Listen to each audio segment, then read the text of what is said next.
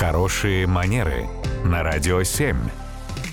Татьяна, доброе утро. Доброе утро. Доброе утро, Татьяна. У нас письмо от Олега. Его, в принципе, можно поздравить. Он с Нового года приходит на новое место работы и интересуется.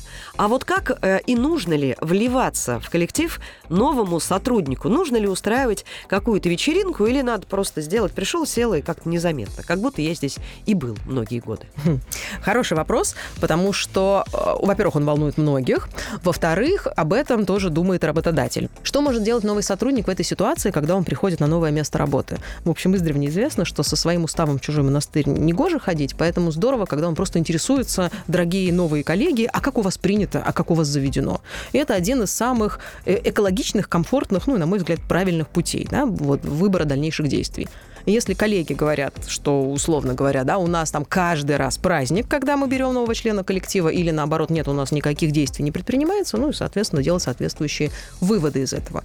А другой вопрос, если человек хочет принципиально запомниться, то есть все говорят, у нас не принято, он говорит, теперь новое правило, давайте я вам покажу, как надо, ну тогда все зависит от цели и задач. Да? Если сильно надо эпатировать публику, ну, наверное, можно и так вот широко зайти, чтобы все заметили, да, что ты теперь новый член коллектива коллектива.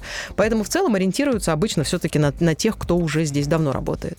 Но и компания прекрасно со своей стороны понимает, что новичку бывает дискомфортно, поэтому давно есть такой термин, он англоязычный термин, называется онбординг, но его используют и в русскоязычной деловой культуре корпоративной, когда целая структура и система выстраивается того, как сделать так, чтобы новичок хорошо адаптировался в новом коллективе. Зашел и... на борт. Абсолютно, да, именно угу. так, да, так и получается. Мне кажется, с этой точки зрения все должно получиться максимально комфортно. Спасибо, Татьяна.